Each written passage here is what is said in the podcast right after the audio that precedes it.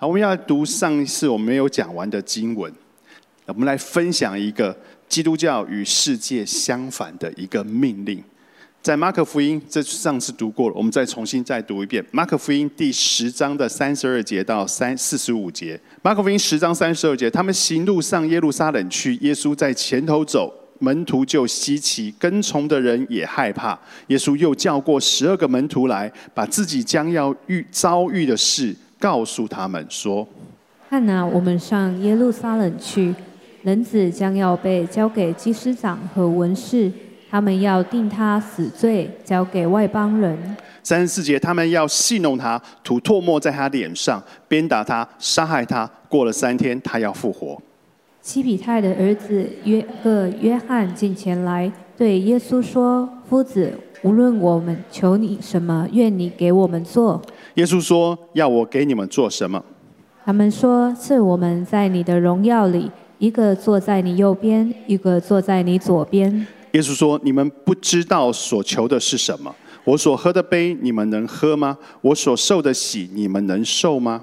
他们说：“我们能。”耶稣说：“我所喝的杯，你们也要喝；我所受的喜，你们也要受。只是坐在我的左右，不是我可以赐的。”乃是为谁预备的，就赐给谁。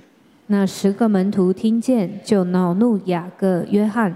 四十二节，耶稣叫他们来，对他们说：“你们知道外邦人有尊为君王的治理他们，有大臣超权管束他们。只是在你们中间不是这样。你们中间谁愿为大？”就必做你们的用人，在你们中间，谁愿为首，就必做众人的仆人。因为人子来，并不是要受人的服侍，乃是要服侍人，并且要舍命做多人的赎价。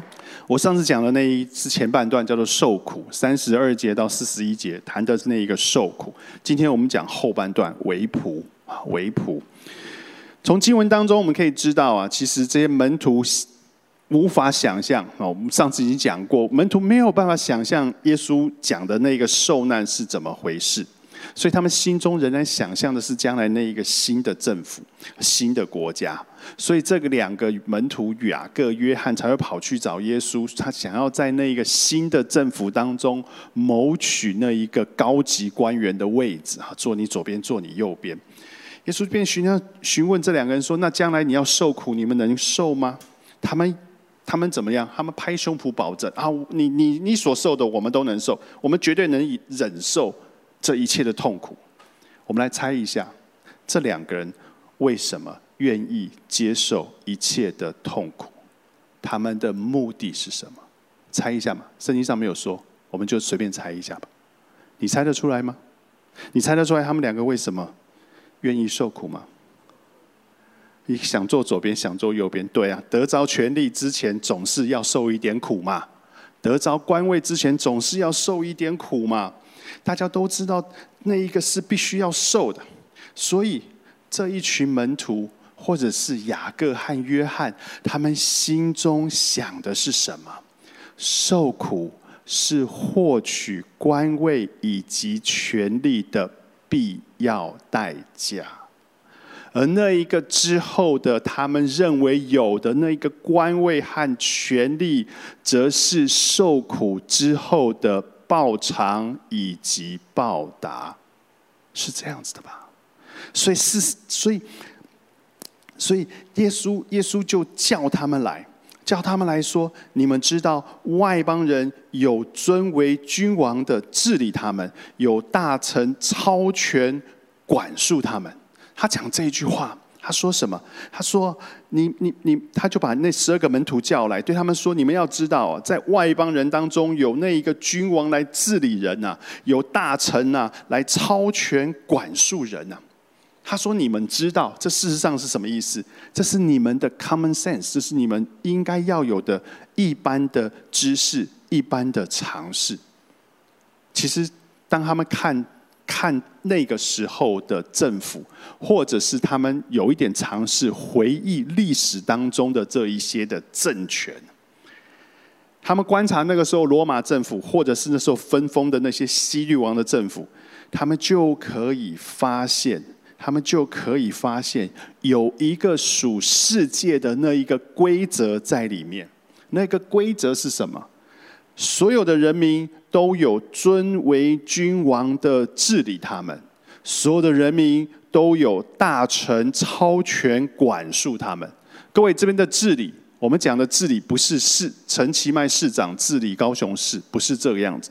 这里的治理叫做统治，叫做统管。它是一个专制政权的一个名词，它是一个统治统管，是所有的都是我的那个治理的那个意思是这样子。什么叫做超权管束？有大臣超权管束他们。什么叫做超权管束？超权管束的意思是当主人。我是高雄市的市长，我是高雄市的主人。意思是怎样？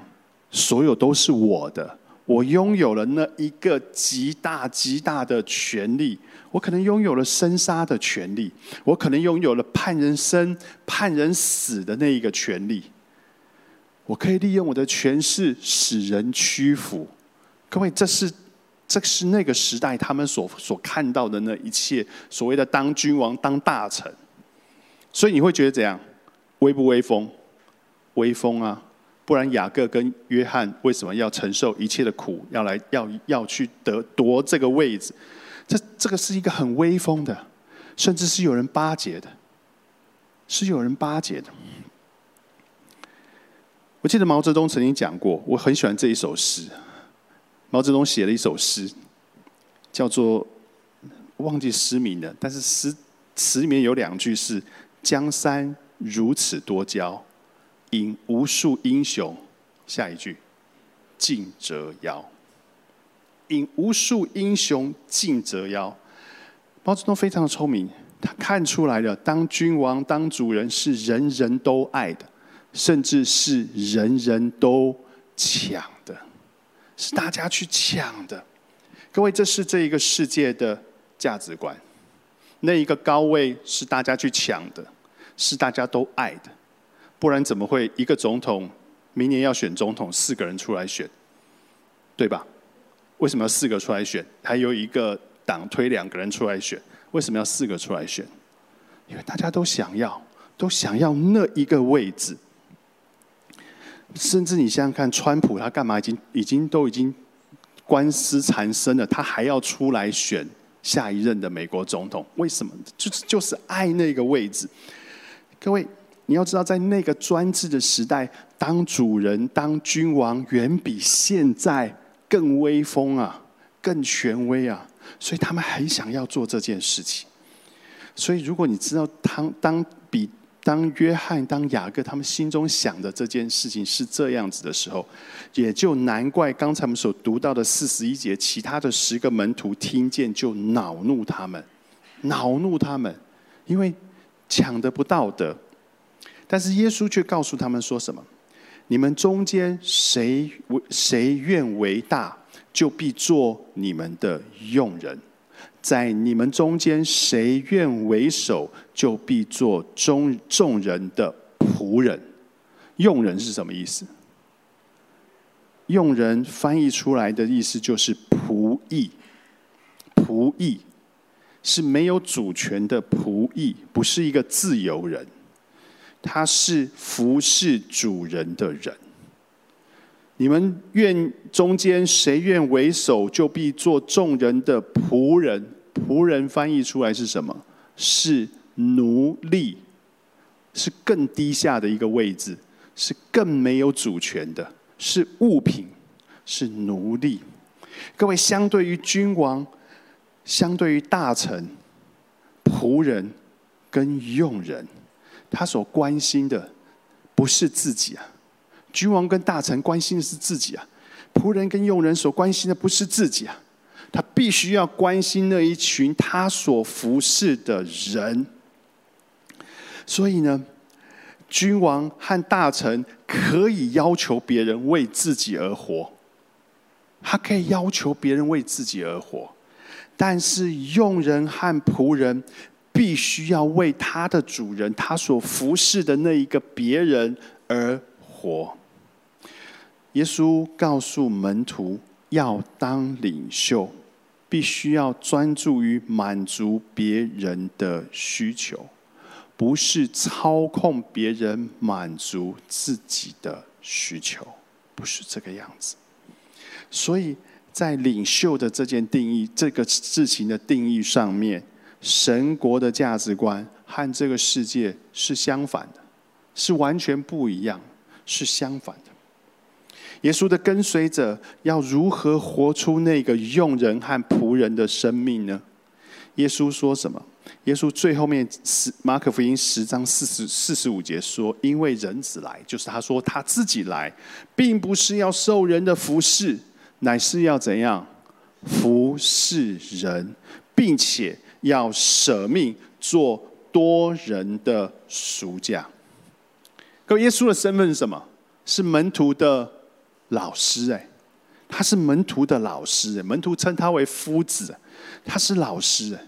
但事实上，他的身份是什么？是上帝的儿子，他是上帝的儿子。这一个时候，耶稣在讲这一句话的时候，他即将要进入耶路撒冷，他在朝向耶路撒冷走，进去就是钉十字架，就是最后面的那一个神，那一个那一个那一个礼拜。所以，当他讲这句话的时候，或多或少有着那一个回忆的成分在里面。他或许回忆了三年多他所有的传道的历程。他说自己怎样，不是受人的服侍，乃是要服侍人。当他回忆的时候，他可能会想起他曾经，他可能曾带着这些门徒，曾经为人赶鬼，为人医病。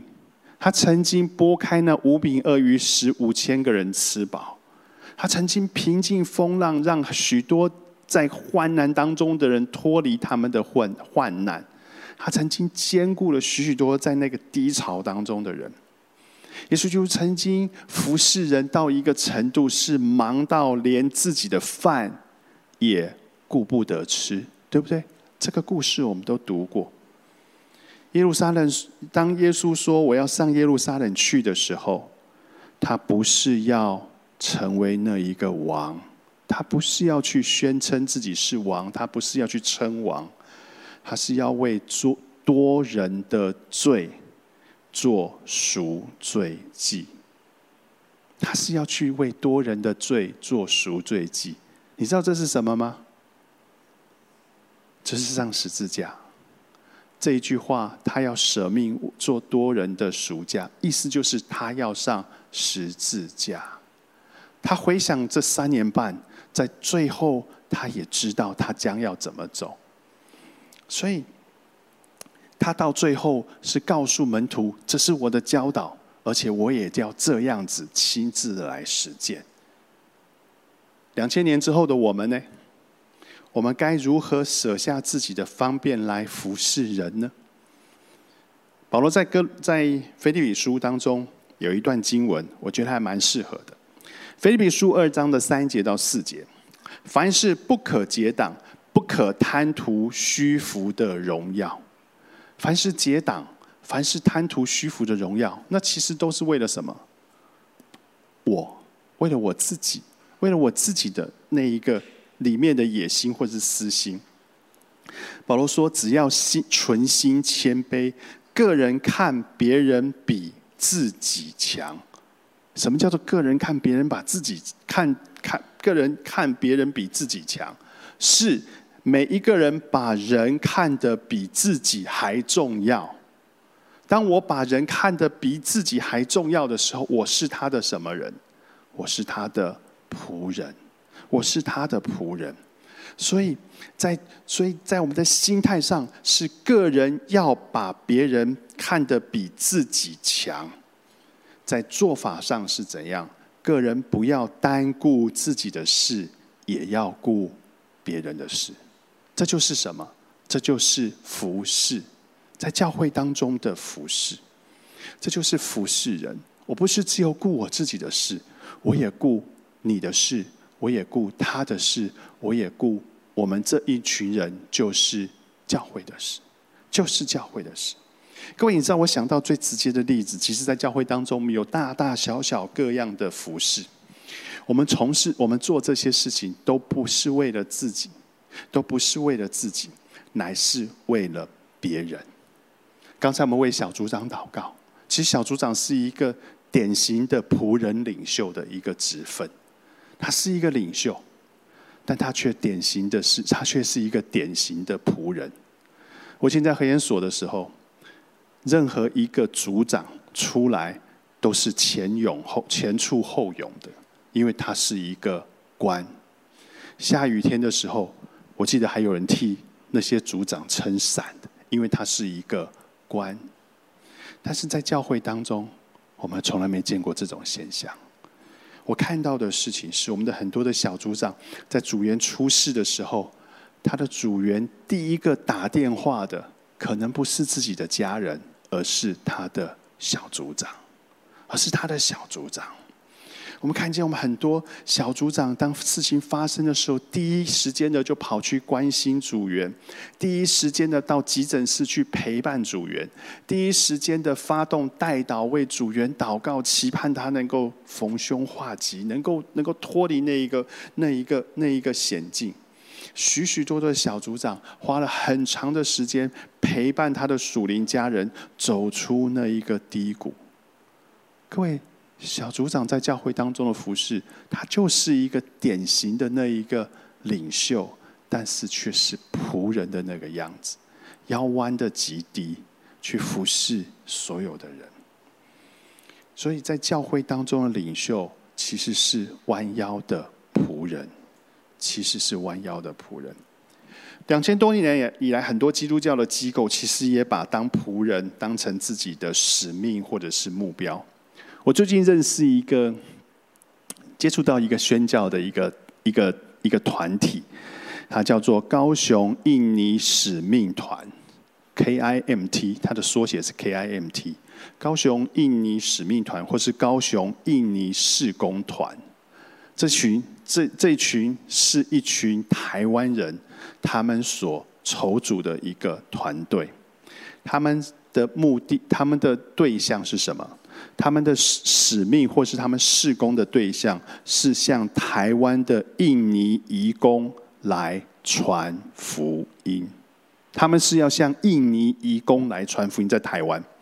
各位，印尼事实上这个国家，你又去查，它是全世界最大的伊斯兰教国家。他们信奉回教，就是伊斯兰教。全国的穆斯林人口超过两亿三千万，是全世界最多最多的。穆斯林国家，不是伊拉克，不是伊朗，不是阿拉伯，穆斯林最多的国家在哪里？在亚洲，在印尼，在印尼。台湾总共有二十六万到二十七万的印尼移工，八成以上都是穆斯林，八成以上是穆斯林。各位，印尼移工对你我而言是什么感觉？嗯，你们有没有？你们有没有主日下午的时候开车经过那一个火车站？你会看见外面很多女生蒙着头、包着头在路上走，他们的那个包的那头巾很漂亮。然后有些男生的眼五官是深邃的，皮肤有一点黑，他们可能都来自于印尼，他们很有可能都来自于印尼。在台湾，大部分的印尼移工担担任的是看护工，也有人担任的是。愚工或是工厂当中的工人，很很多是法律上在台湾的法律上定义为蓝领阶层的移工，哈，蓝领阶层的移工，他们做的工作大部分是台湾人没有办法做或者是不想做的工作，好，大部分是这样的工作，感觉上，感觉上，原谅我下面的用词。我说的是感觉上，感觉上他们在我们的社会上是仆人或者是佣人。我知道你不喜欢这样子的词，但是这个社会的氛围应该是这个样子，对不对？应该是这个样子。但是我刚刚提到那个 KIMT 这个宣教团队啊，这是这一个这一个高雄印尼使命团。却去做这一群印尼朋友，就是我们所谓的仆人的仆人。他们透过各种管道来关心印尼的移工，把福音传给他们。他们就利用这些移工陪着雇主出来散步的时候，这些人就去陪移工、陪雇主聊天，接触这一些印尼的这些朋友，然后向他们传福音。他们也在中山路有弄了一间教室，在那里呢开设了中文，开设了英文，教大教那些印尼移工电脑、美法各式各样的技能。当有一天他们离开台湾回印尼的之后，他们可以在印尼生活。他利用这一种补习班的方式来接触这一些人，把福音传给他们。很多穆斯林受洗了之后，信主了之后，不方便让家乡的人知道，因为那会有排山倒海的家乡的压力。所以这群人呢，他们就为这一些信主的移工开设了一对一的查经班。各位，他们是用做仆人的心态去服侍在台湾社会当中不被看重的人，在做仆人的仆人。我们之前合作的安德烈食物银行，不也是这样吗？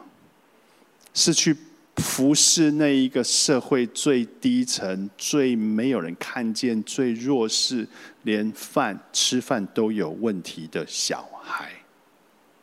我们现在今年合作的那个将爱家园，它不也是这样吗？因着基督的爱，给这一些流离失所在，跟因为啊某些原因使他们没有办法。